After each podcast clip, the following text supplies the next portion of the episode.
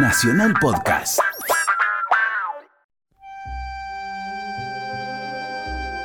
Lamentablemente tengo que informarles que hace instantes ha fallecido el doctor Ricardo Balbín.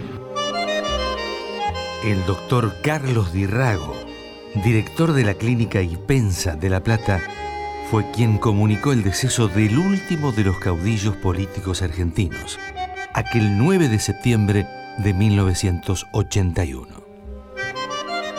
Ricardo Balbín, un hombre con legado propio.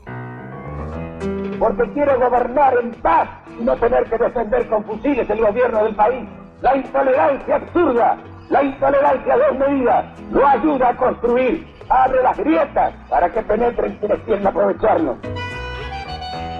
Ya en 1973, año en que fue dos veces candidato a presidente de la Nación, el dirigente de la Unión Cívica Radical hablaba de la grieta y la intolerancia.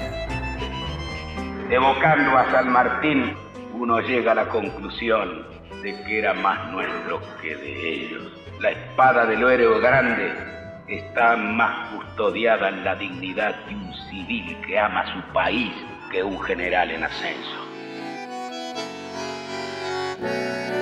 Vivió en carne propia la intolerancia de los golpes de Estado. Desde la clandestinidad en 1966, no ocultaba su indignación tras el derrocamiento de Arturo Ilia por el general Juan Carlos Onganía. De nuevo un militar, tres hombres a mandar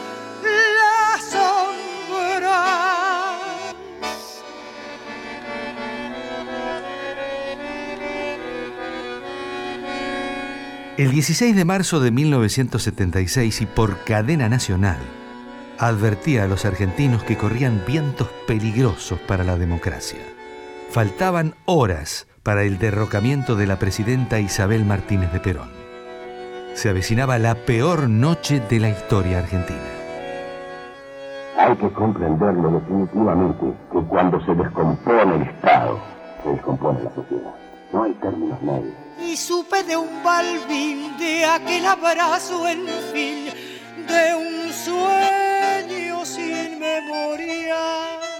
Este hombre, que fue diputado entre 1946 y 1950, candidato a presidente de la Nación en cuatro oportunidades y que presidió la UCR hasta el día de su muerte, pasó a la historia como un cultor acérrimo del diálogo político como base fundamental para defender la vida institucional del país.